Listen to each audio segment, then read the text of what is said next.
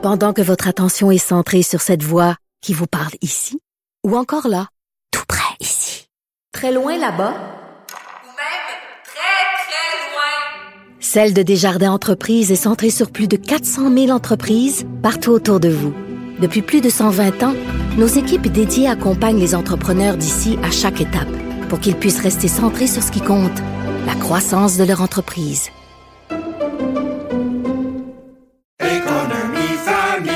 Ici Ricardo. Et Émilie, marchand d'IGA. On a envie de vous inspirer à bien manger. À moins de 5 la portion. Suffit de repérer les produits valeurs sûres et de les cuisiner avec une de nos recettes. Les valeurs sûres, c'est bien pensé, hein? Bien sûr! Détails sur IGA.net.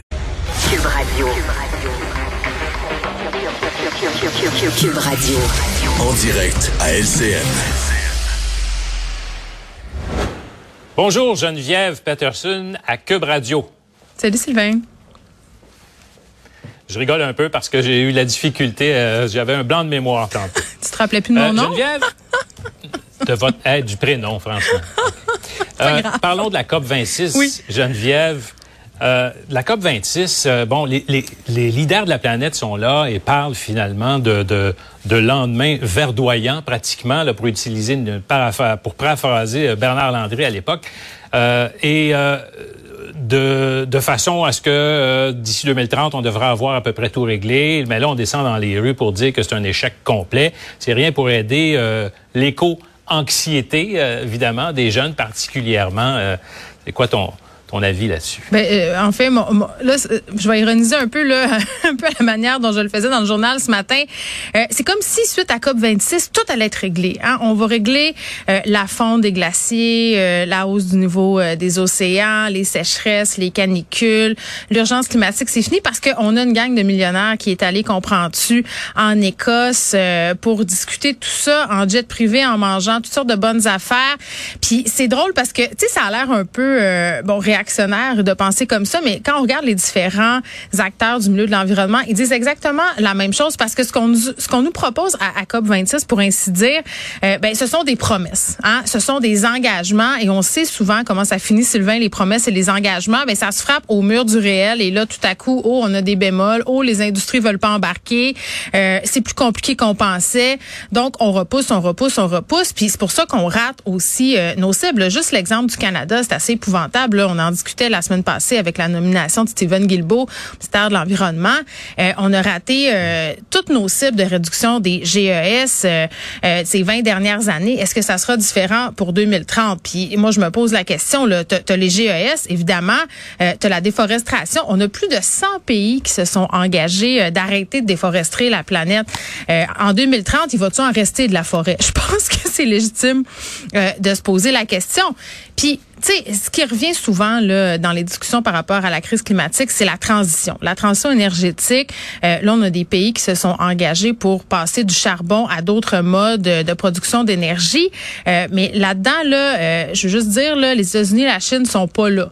Fait que, je sais pas, là, Sylvain, là, mais à mon sens, si deux euh, forces mondiales comme ça euh, veulent pas embarquer là-dedans, on- n'est pas plus avancé. Ça, ça c'est la première chose. Je veux pas être cynique là aujourd'hui, là, mais je pense que ça va prendre pas mal plus que du jasage en Écosse pendant une semaine pour changer les affaires. faut une décroissance, une décroissance majeure. Puis je disais euh, des déclarations de Greta Thunberg tantôt. Là, on peut bien penser ce qu'on veut euh, de cette jeune fille-là, mais mais c'est pour ainsi dire ce qu'elle disait. Là, Tu il faut changer diamétralement notre, notre mode de vie. Puis je m'excuse, on n'est pas prêt à ça. On n'est pas prêt parce que c'est dire euh, oui à euh, diminuer notre confort, faire des sacrifices qui ont des impacts justement sur nos vies, sur nos petites vies.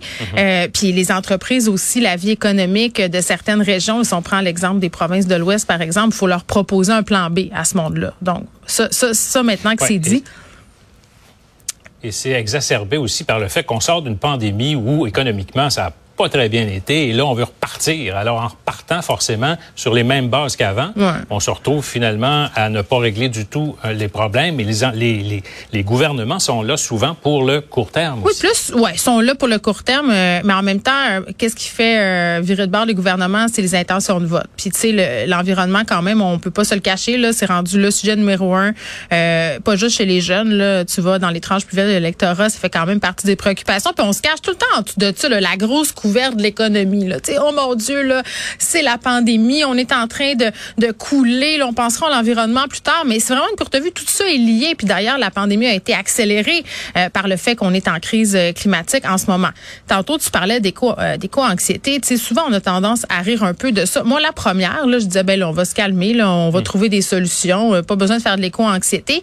Mais je regarde mes enfants, là, Sylvain, ils, ils m'en parlent de ça. Ça- je, je vois que ça vient les chercher euh, vraiment beaucoup. Puis ils sont pas les seuls. Là. La faculté de médecine de l'université de Sherbrooke a réalisé une étude euh, auprès de 10 000 personnes. Là. 10 000 personnes, c'est pas un échantillon de 52. Là. Euh, vraiment, là, les gens de tous âges, mais surtout les jeunes, disent euh, on, a de la détresse psychologique par rapport euh, aux effets de la crise climatique. Tu sais, pensons seulement aux sinistrés là, qui ont vécu les inondations. Euh, tu perds ta maison, tu as des problèmes économiques, tu te bats un peu avec des instances gouvernementales pour te faire rembourser ton assureur.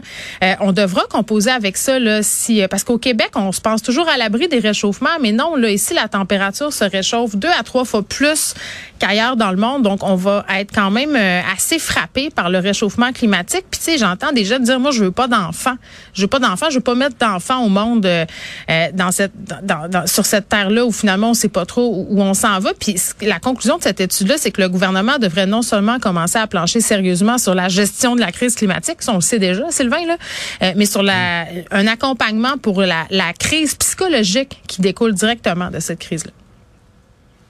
Bon, toutes ces promesses-là doivent être remplies en 2030. Ben oui, Alors, on écoute, mon là, chrono de est cette parti. dans deux- à 2030. Exactement. Salut, Geneviève. Bon après-midi.